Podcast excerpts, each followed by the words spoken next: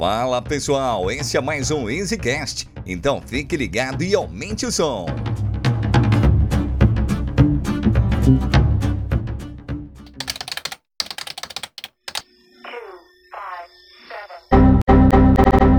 Fala galera, beleza? Meu nome é Gabriel. Eu tô aqui nosso primeiro, inaugurando nosso primeiro podcast, nosso primeiro episódio, o EasyCast. Acho que vai ser esse o nome, vamos ver. E eu tô com duas pessoas aqui para falar sobre agilidade, falar sobre Scrum versus Kanban. Então, eu vou deixar eles se apresentarem para a gente já conhecer um pouco de quem eles são, qual a experiência deles, para a gente bater esse papo. Bom, é, eu sou o Junior Sartori, né? Eu comecei na, na área de desenvolvimento como programador mesmo, e depois eu já segui para a parte de gestão de projetos, que era uma coisa que eu gostava mais, e aí trabalhei já com Scrum, como SM, como PO, já trabalhei como gerente de projeto também. Depois eu conheci melhor o Kanban, que é uma das metodologias que eu mais gosto na, na parte de agilidade. E hoje eu sou CEO na Easy Devs, mas também é, continuo mantendo a minha ligação com essa área de agilidade que eu acho muito interessante e acho que é um bom caminho para o gerenciamento de projetos. Fala galera, tudo jóia? É, eu sou o Felipe, eu sou CEO hoje da Sales Time, então eu tenho um, um, background bem legal já em gestão de projetos também, gestão de produtos, de desenvolvimento de sistema, desenvolvimento de site. É, já fazem cerca de sete anos que eu trabalho com empresas de tecnologia que me ajudaram a construir todo esse background em gestão ágil, né? Implementação de Scrum, de Kanban e as suas métricas ágeis. E hoje, apesar de eu estar mais voltado para venda, ainda assim eu estou bem ligado nessa parte da gestão do produto nosso. E acho que tem bastante coisa aí para compartilhar com vocês. Esse podcast é uma iniciativa da Easy Devs, uma empresa que ajuda outros negócios a escalarem seu time de tecnologia. Para saber mais, acesse www.easydevs.com.br. Então vamos começar. É, vou começar com uma pergunta. Hoje eu tô aqui mais de, de para botar a lenha na fogueira mesmo, porque eu não manjo muito dessas coisas de agilidade. Já trabalhei com, como SM também, como PO, com, de projetos de agilidade, mas não é muito minha praia mais. Faz um tempinho que eu tô fora. Então vamos lá. Vamos começar pela história. O que, que, que, que, que é o Scrum? O que, que é Scrum? O que, que vocês entendem que é Scrum aí? Pra gente começar. O Scrum é basicamente né, aquela definição mais simples que a gente tem, é que é um framework simples para gerenciar projetos complexos. Né? É, a gente sabe que realmente é, funciona muito bem, mas não é tão simples assim. Né? O Scrum ele tem muitas, é, muitas regras, né? ele tem bastante é, os eventos, os papéis e tal, mas ele funciona sim muito bem para fazer o gerenciamento dos projetos. O que acontece às vezes é aquela velha história das pessoas quererem usar o Scrum para qualquer projeto, para qualquer coisa, sem respeitar as próprias recomendações que o guia do Scrum traz para gente, né? Que é você ter todos os papéis, lá você ter o PO, que é o cara que seria o gerente de projetos, você ter o SM, né, que é o cara que garante que, o, que os rituais do Scrum sejam cumpridos da forma correta, ter o Dev Team, né, que são as pessoas que realmente vão ali desenvolver o produto e até tomar as decisões técnicas de como fazer isso, né? E tem até a recomendação do número é, mínimo de pessoas para se trabalhar também. Então, assim, você tem todo um cenário ali que você precisa respeitar para poder trabalhar com o Scrum. E aí, depois disso, a gente começa a rodar ele com né, os rituais. Tem o planning, que é onde é feito o planejamento do que vai ser desenvolvido durante a sprint, é, que normalmente é de duas a quatro semanas. Tem a review, né, que é toda aquela parte de revisar tudo aquilo que foi desenvolvido pelo time e comparar com aquilo que precisava ser entregue. E tem depois a retrospectiva, que é o, o ritual mais para realmente ver se o Scrum está sendo aplicado da forma correta, né, para o time dar manutenção é, no próprio framework, vamos dizer assim, na forma que ele está trabalhando. E as dailies, né, que é, é a reunião ali que acontece todos os dias para o time responder aquelas três perguntinhas, né? Ah, o que eu fiz ontem, o que eu vou fazer hoje, se eu tenho algum impedimento. Então, basicamente, uma visão bem por cima, assim, o Scrum seria funcionaria dessa forma. Scrum em dois minutos. É. o famoso Scrum em dois é. minutos. Legal, velho. Exato. Você concorda, Felipe?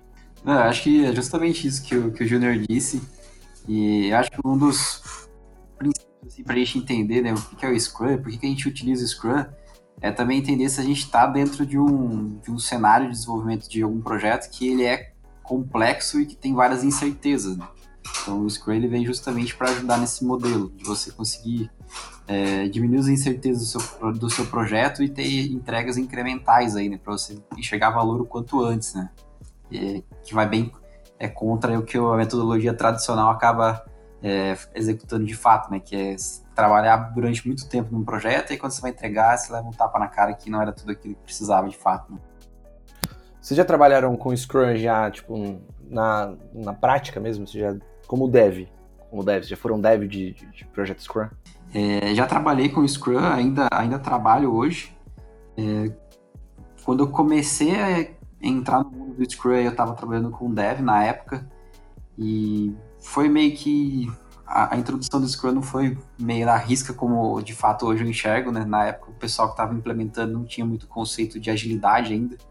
Apesar de falar que fazia agilidade, ainda tinha o conceito tradicional na cabeça, né? Mas na época que eu trabalhei como dev, é, já apresentou algumas melhoras, né? Que a gente começou a ter entregas semanais e a gente começou a fazer algumas reviews com, com o PO e isso já facilitou na identificação de entrega de valor, né? Então, o que a gente está fazendo? Está entregando valor para o cliente? Não está entregando? Será que a gente precisa revisar para a próxima sprint? E, então, na parte de dev, isso ajudou muito a clarear é, essa visão do próprio desenvolvedor, né? De saber que o que ele está fazendo, ele está entregando valor e ele ter a sensação de progresso, né? E hoje, como, como PO, digamos assim, também do nosso produto, é, eu vejo muito Scrum na parte que facilita também a gestão do backlog, né? Então, a gente tem a, o backlog de atividades e features do produto e o Scrum ajuda a gente a ver numa linha de tempo, assim, o que, que possivelmente a gente pode entregar, né? Então, e também facilita muito a comunicação com o time de dev, né? Então, com as dailies diárias ali, a gente fica a todo tempo sabendo o que está acontecendo, se tem algum impedimento, e se a gente pode atuar de alguma forma diferente, né? Entendi. Então, você já, mas você já trampou com, com um projeto que não era Scrum, então? Você já trabalhou, tipo, um projeto cascata? Já, já trabalhei. Quando eu trabalhava com, com DataSul, é praticamente um projeto cascata, né? Você fazia o levantamento de requisitos completo da demanda, passava lá um tempo desenvolvendo aquele projeto e aí você entregava o projeto completo, né? Você não tinha mini entregas como o Scrum prega, né?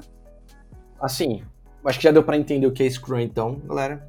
É, você quer falar mais alguma coisa, Júnior? Não sei, tipo, eu não sei. O Felipe falou de como ele trabalhou quando, era, quando ele era dev. E você? Então, é, eu também conheci o Scrum na, quando eu era desenvolvedor, né? Quando, quando comecei como desenvolvedor.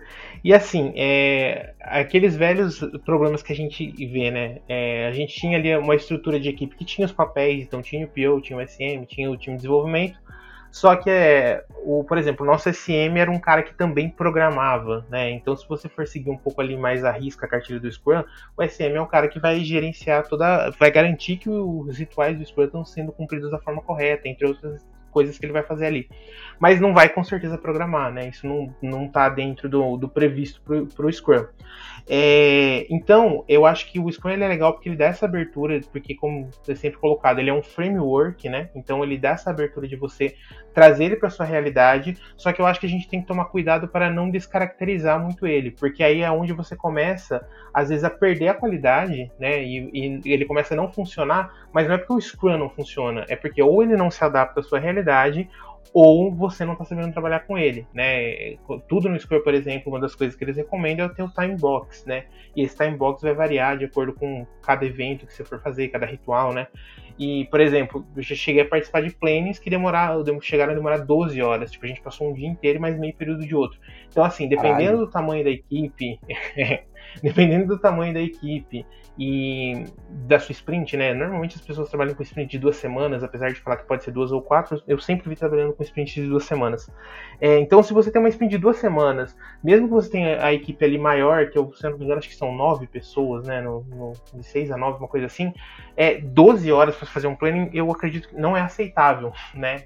No máximo aí seriam 8 horas, porque acho que o recomendado é de 4 a 8 horas pro planning. Então, assim, você tem que começar a ver se aquilo tá fazendo sentido, se você tá sabendo utilizar o Square da forma que ele realmente deve funcionar. Senão as coisas. É aquela velha história de você querer parecer ser ágil ao invés de realmente ser ágil. E outras coisas, né? Tipo, ah, a retrospectiva, ah, não precisa fazer dessa vez, a sprint foi maravilhosa, não vamos fazer é, a review, cada vez participa uma pessoa diferente. Então, assim, tem que tomar cuidado para respeitar ele para que ele funcione de verdade. Eu acho que esse é, o, é, um cuidado que a gente tem que ter com o Scrum. Você falou, é, o Felipe não chegou a tocar nesse ponto, mas você falou que SM não programa.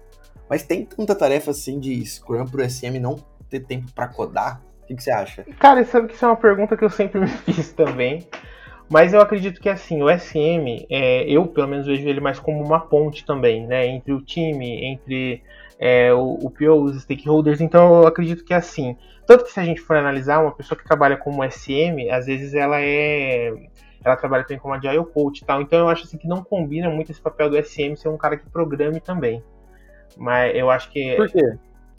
Eu acho eu acredito que isso não funciona muito bem, porque aí o que acontece? A pessoa ela acaba assumindo outras responsabilidades mais como ela, se ela fosse um tech lead, né, do que um SM. E apesar de que às vezes esses papéis se confundem mesmo, e aí o que acontece é que a parte que ela tem que fazer ali, que é garantir que o score funcione, que é ver o score rodando, que é trabalhar uma retrospectiva legal, né? Que não é só você bater uma conversa, mas assim você levantar os pontos ali negativos, ver o que precisa ser melhorado, definir os planos de ação junto com o time para para realmente melhorar aquilo, isso acaba ficando de lado e a pessoa foca muito na programação, porque o programar está diretamente ligado à quantidade de itens que a equipe consegue, quantidade de pontos, aliás, que a equipe consegue entregar. Então o cara começa a dar mais prioridade para isso do que para que um SM deveria fazer como prioridade.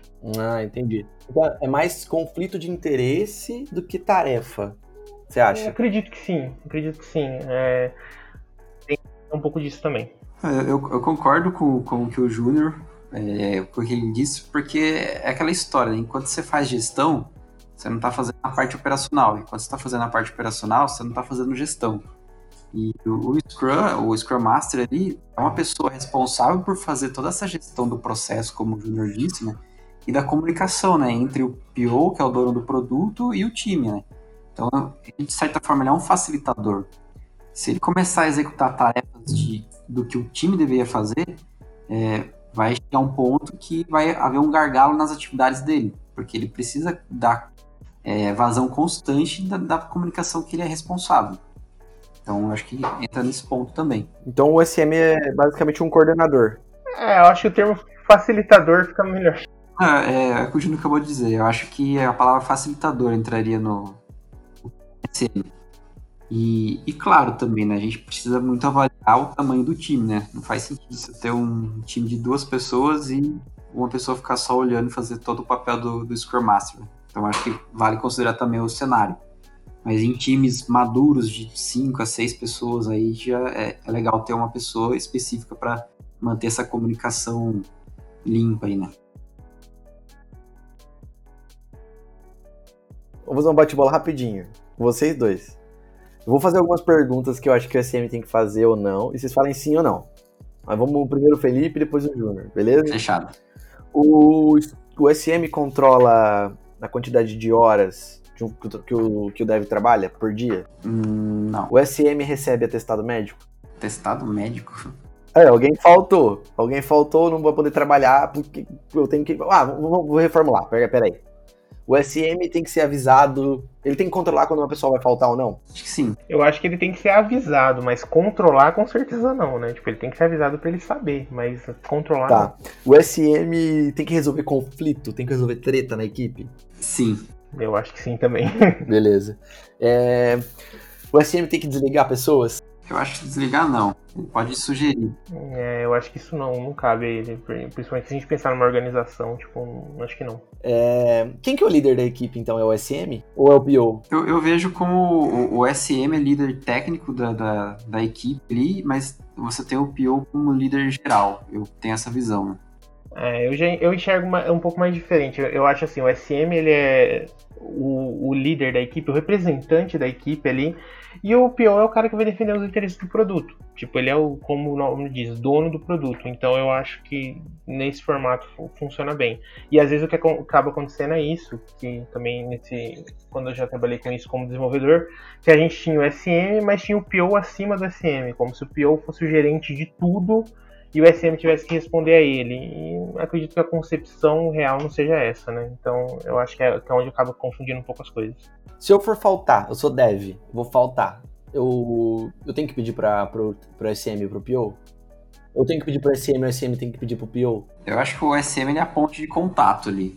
Porque é, é justamente para isso que ele existe, né? Para você não ter que ficar interferindo no PO e o PO não ter que ter, ter interferindo no time. Então eu acho que ele é um meio de comunicação, sim. É porque a gente fala muito de equipe auto, equipes autogerenciáveis, do Scrum e tal. Mas, assim, tem que ter um ponto de, de controle, ou não? Um ponto focal. Um ponto focal, isso. Sim. Então, mas é aí que tá, uma coisa que eu queria ter complementado lá atrás.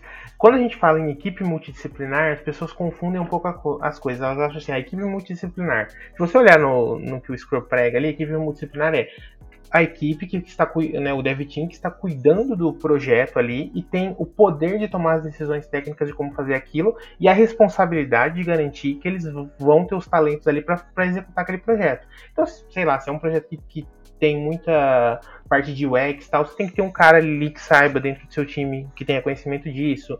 É, se é um projeto que tem alguma coisa muito, é, muito complexa de banco de dados, tem que ter um cara que entenda um pouco mais disso. Então, assim, dessa parte eu, eu entendo que isso é equipe multidisciplinar. Agora, o que eu acho que acaba acontecendo quando se confunde um pouco esses papéis é que aí o famoso impedimento, né, a pessoa acha que o empoderar o time é tipo assim, ah, você resolve tudo o que você precisar. E aí tem algumas coisas que o time se torna independente para fazer, mas que na real não seria ele que, que teria que cuidar disso.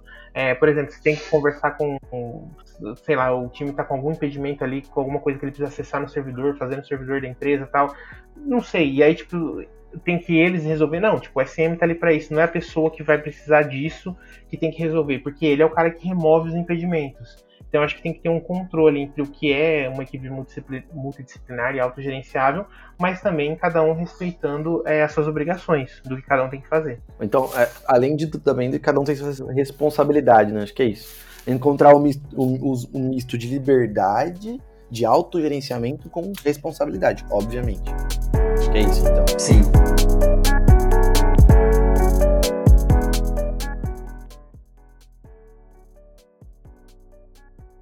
Vamos entrar no Kanban. Kanban é o que você põe na parede para usar Scrum, né?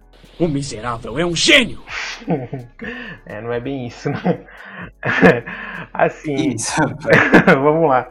O, o Kanban é, um, acho que um outro grande ponto que as pessoas confundem. A gente tem uma coisa que é o Kanban, quando se fala de metodologia Kanban, que aí tem toda aquela, é, tem toda uma concepção por trás.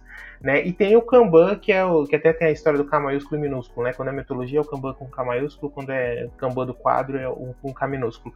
Então assim, o Kanban quadro, né, o board, tipo, você pode usar junto com o Scrum. Aliás, funciona muito bem. Você tem um, porque um dos princípios do Scrum, né, é a transparência.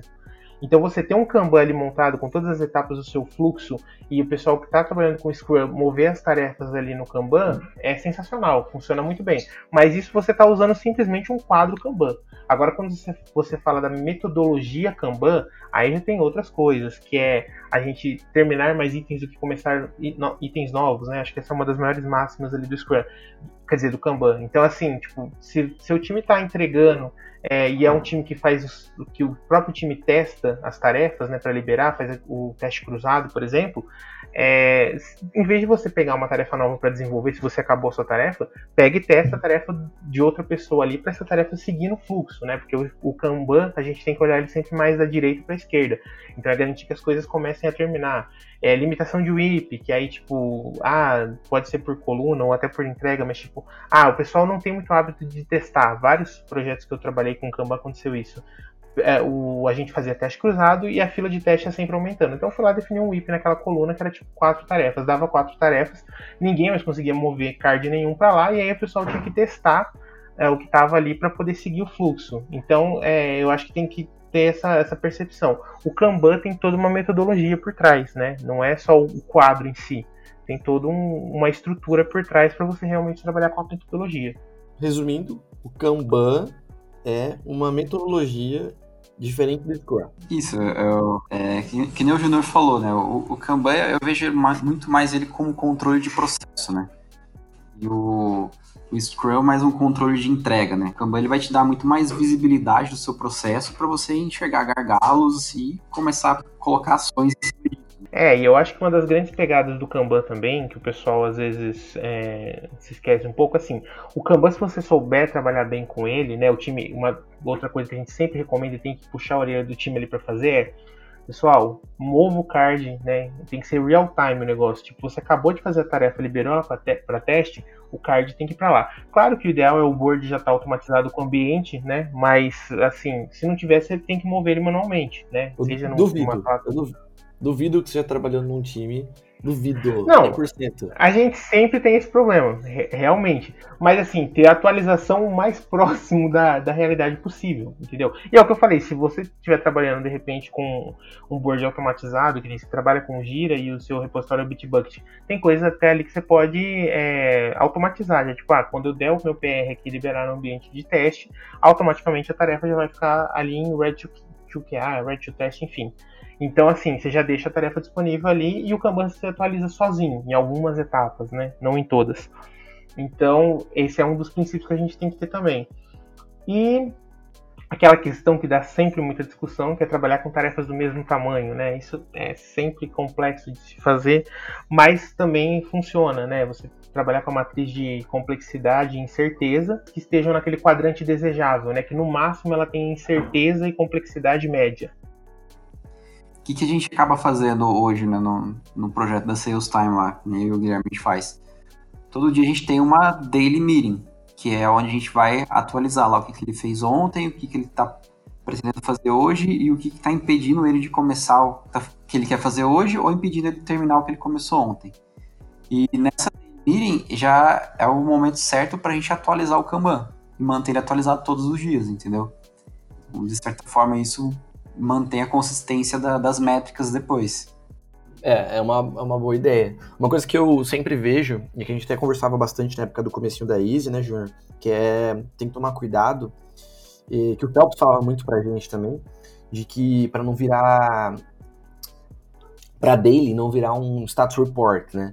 Porque se você tem o Kanban como visualização, você não precisa que você não precisa de uma daily para o seu time ficar só falando o que ele fez para você. Você consegue ver pelo Kanban.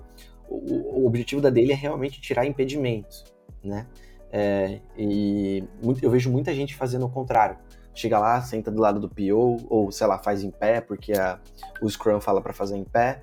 É, e aí senta do lado do, do PO e fala, ah, então ontem eu fiz isso, isso, isso, isso, hoje eu fiz isso, isso, isso, e amanhã eu vou fazer aquilo, aquilo, aquilo. Cara, você consegue ver isso no board, você não precisa do cara do seu lado para falar.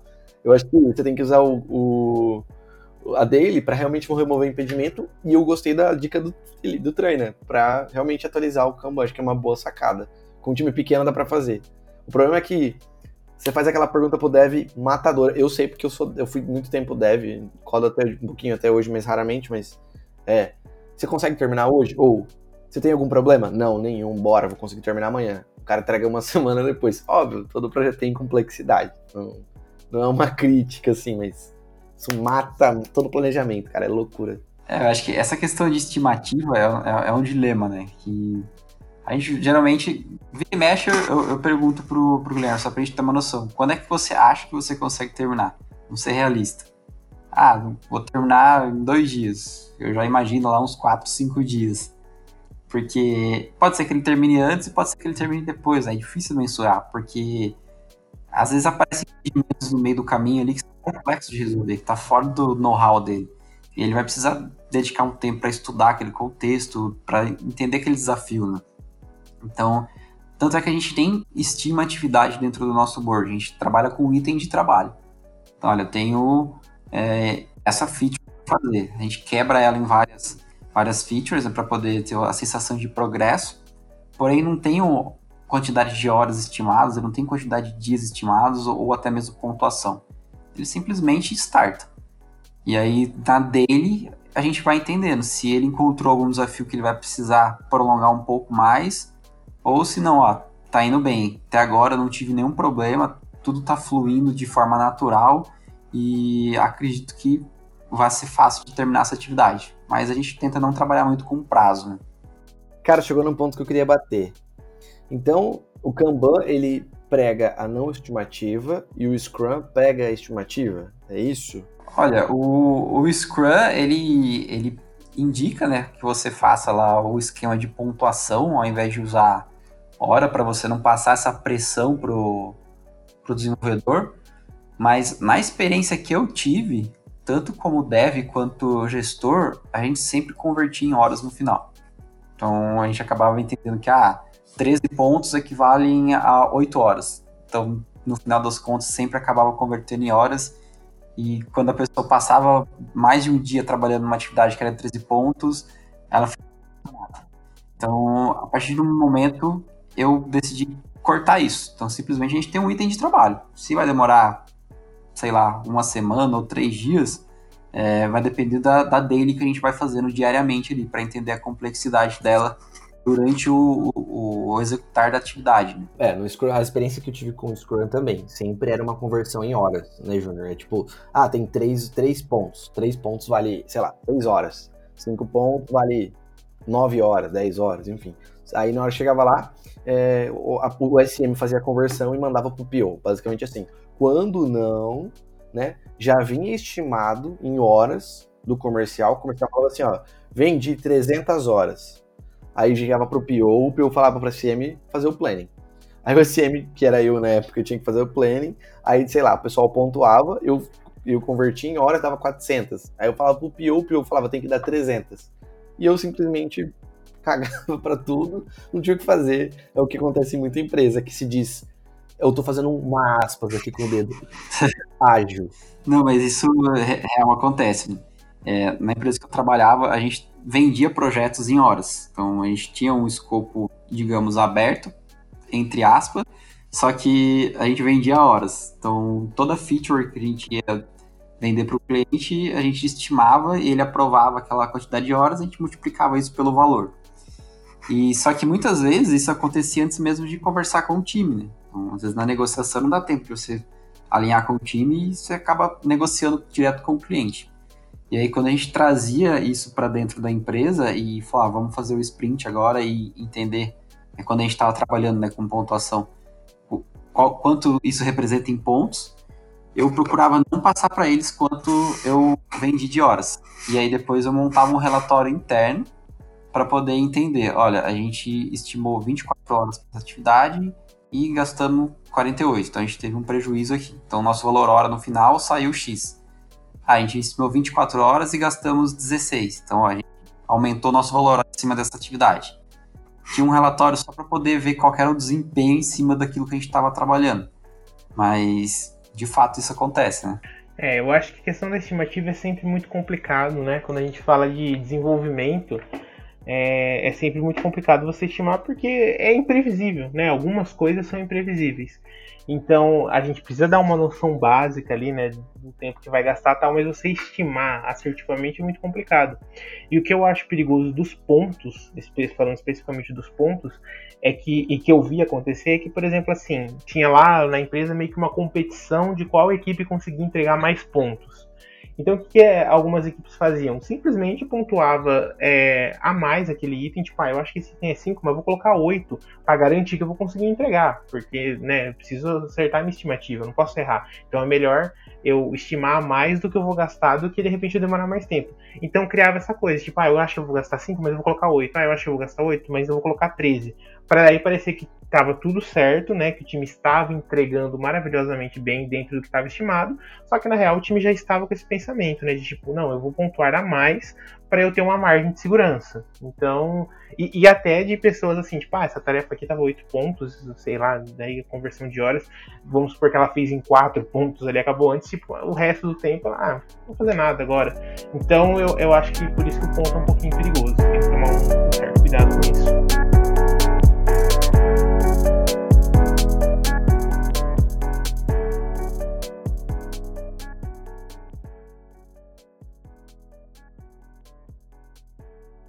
Vocês são a favor do quê? De estimar ou não? Eu vou já vou dar minha opinião aqui. Eu sou do time No Estimates, cara. Eu não acredito em estimativa. É, eu, como comercial, daí, por, a gente sempre vendeu bastante projeto lá atrás, né? E eu sempre fui do time No Estimates. A gente já vendeu bastante estimativa. No comecinho daí a gente não conhecia o escopo aberto. A maravilha do escopo aberto. Hoje eu sou evangelista do escopo aberto. É, mas a gente não conhecia, só conhecia o escopo fechado. E, cara, falar pra você, não tem como, não existe. Eu, eu acho que assim, quem, o cara que consegue, a pessoa que consegue estimar um projeto inteiro entregar dentro daquela estimativa certinho, sem nenhuma alteração de escopo, sem nada, acho que se, se isso existir, velho, a gente me fala que a gente contrata, porque pelo amor de Deus, é muito difícil.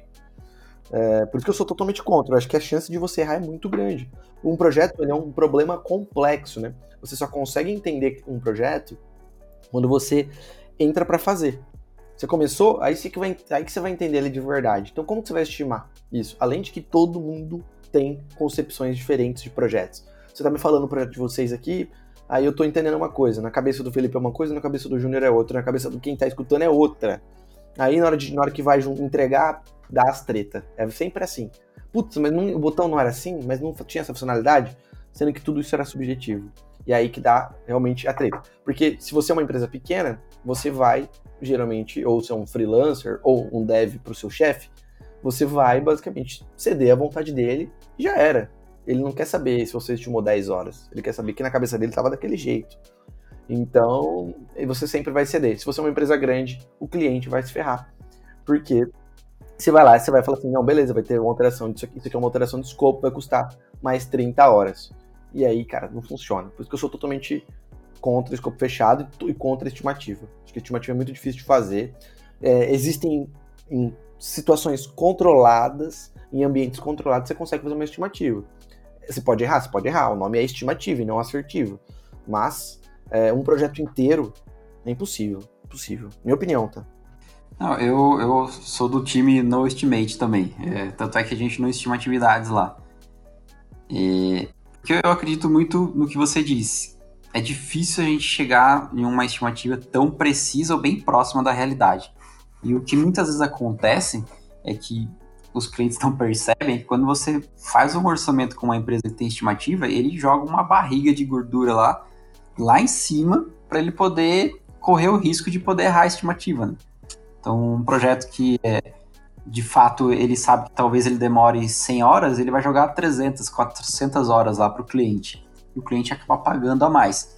E, na maioria dos casos ainda, o, o, a empresa acaba usando mais de 100 horas do que foi estimado, né? E eu acho que tudo é alinhado muito bem quando a gente tem uma comunicação muito clara e eficaz. A gente tendo uma comunicação muito clara do que precisa ser feito, e o time entender de fato o dia a dia do cliente ali, isso já reduz muito tempo de é, ruído de comunicação, né, que de fato gera o, a falta de entendimento do dev e do, do cliente, né, que é o que vai gerar essas estimativas aí não, não muito certas, né. Então, se tem uma comunicação muito clara, cara, não vejo motivo de ter uma, uma estimativa. Eu acho que assim, para casar muito bem com o No Estimate, eu acho que vem a metodologia do, do Lean Startup, né? É, se você, o que, que é mais importante para você, Felipe? Você tá, a gente está construindo um software do zero, um produto novo. Tudo bem que um CRM ele é um software que não tem tanta incerteza, né? Porque já existem alguns concorrentes no mercado, então é, não é um negócio totalmente inovador, né? Por assim dizer. É claro que tem feature que é. Então, o que a gente tem que pensar é o seguinte: o que, que você prefere? Você, manter, você gasta, eu falar para você que vai custar, sei lá, 50 mil reais o seu produto. É, só que a chance de você não ter nenhum usuário pagante é real. Ou você prefere falar assim, cara, vamos fazer o seguinte, vamos construindo junto. E a gente, o importante é a gente conseguir usuário, fazer esses usuários engajarem, você ter. Eu te garanto usuário, basicamente isso. O que, que você prefere? Não, com certeza a gente preferiria a abordagem de construindo junto e validando junto, né? É porque, cara, pensa assim, de que adianta você gastar o orçamento que você, ter, que você queria, no tempo que você queria, se você não vai ter usuário nenhum? Não faz sentido, velho. Não faz sentido nenhum. É muito mais importante você construir um produto que resolva de fato um problema.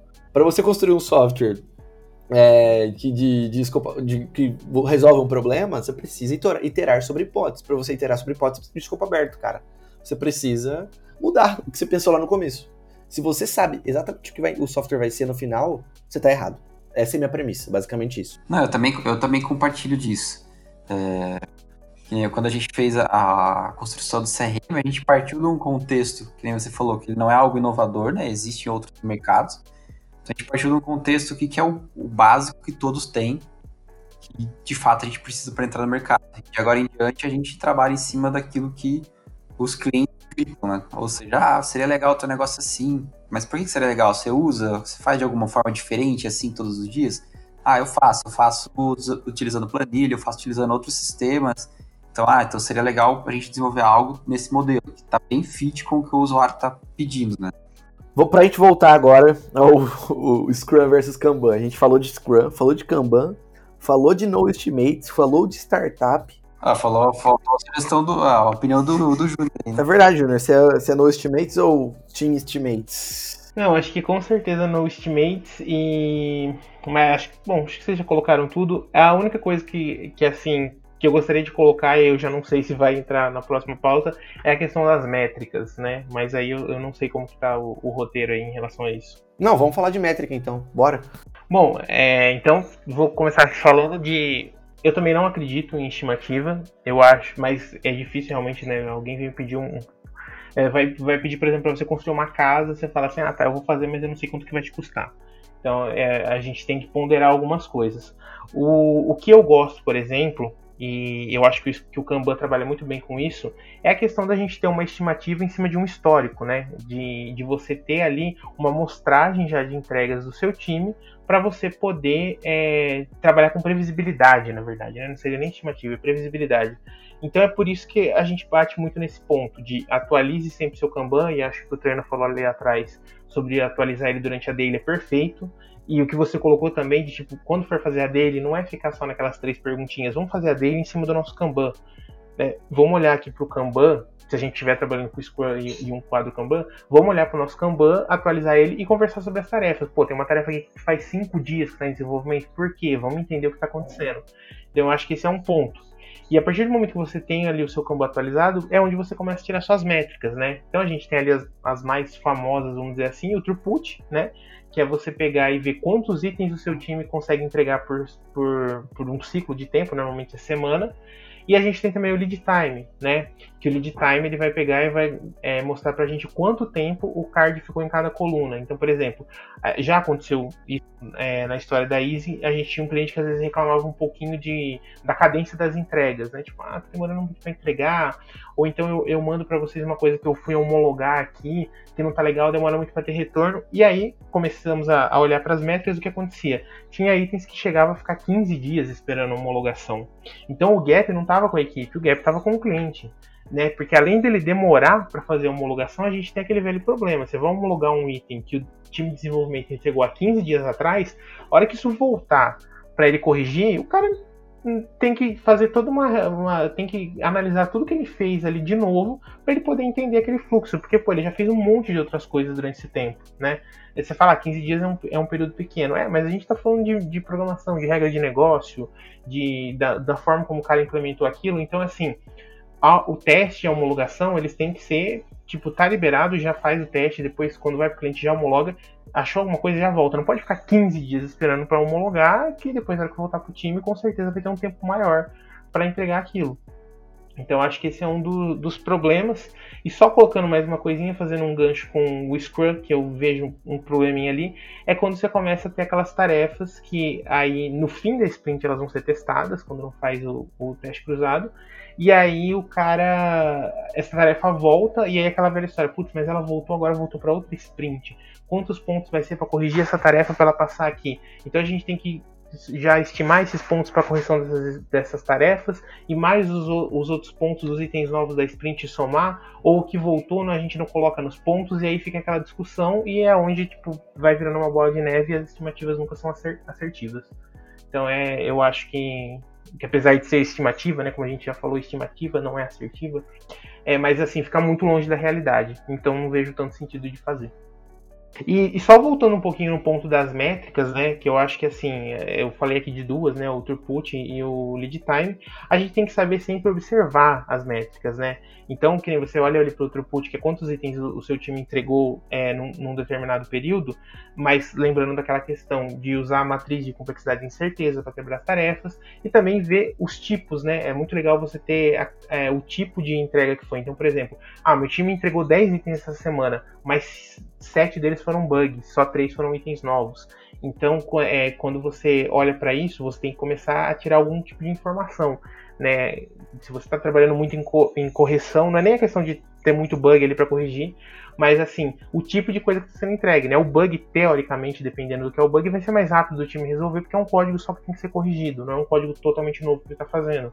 Então ele entregou 10 itens, mas na maioria era, era bug. Então tem que, quando você começa a ter uma, um histórico né, desse throughput, você começar a olhar para ele e fazer essas análises e sempre é, desconsiderar os outliers, né?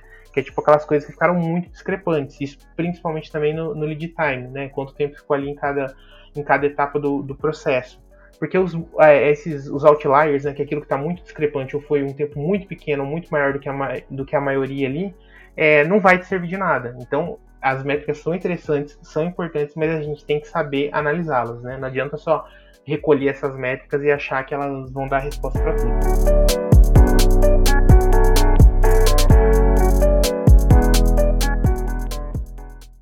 E uma outra coisa que eu acho muito legal do Kanban é a questão do. que a gente já até trabalhou com isso também, que é o, o upstream e downstream Kanban, né? Então ali no upstream Kanban você vai ter todo o refinamento da tarefa, do, do ponto de vista mesmo de definir critério de aceite, em alguns casos é, definir já, já fazer um mockup, escrever os casos de teste, enfim, tudo que é da parte mais gerencial, vamos dizer assim.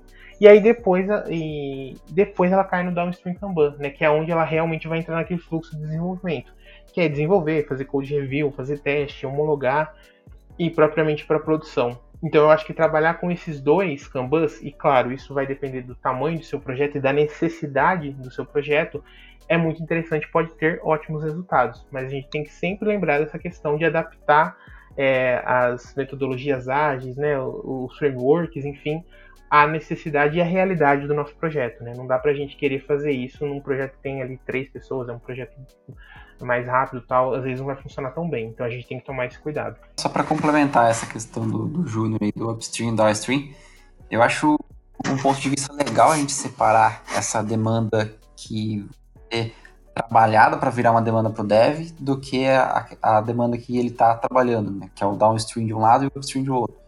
Então acho que se você descentralizar isso daí de formas diferentes, acho que tem um ganho de produtividade de certa forma indireta. Né?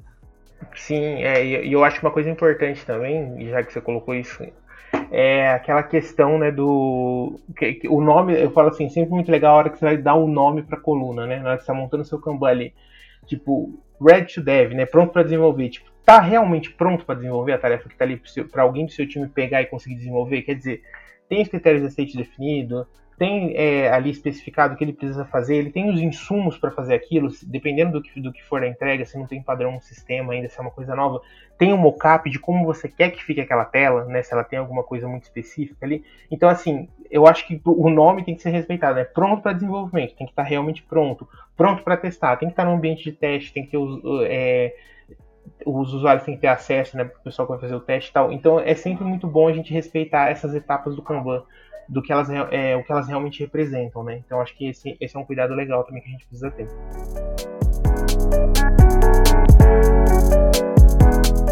Para finalizar, então, vocês, se vocês fossem escolher, é, o que vocês preferem, Scrum ou Kanban? Acho que já tá meio subtendido já, vocês são fanboy do fanboys do, do Kanban, né? Mas vamos lá, ou não? Eu opto por mesclar os dois, né?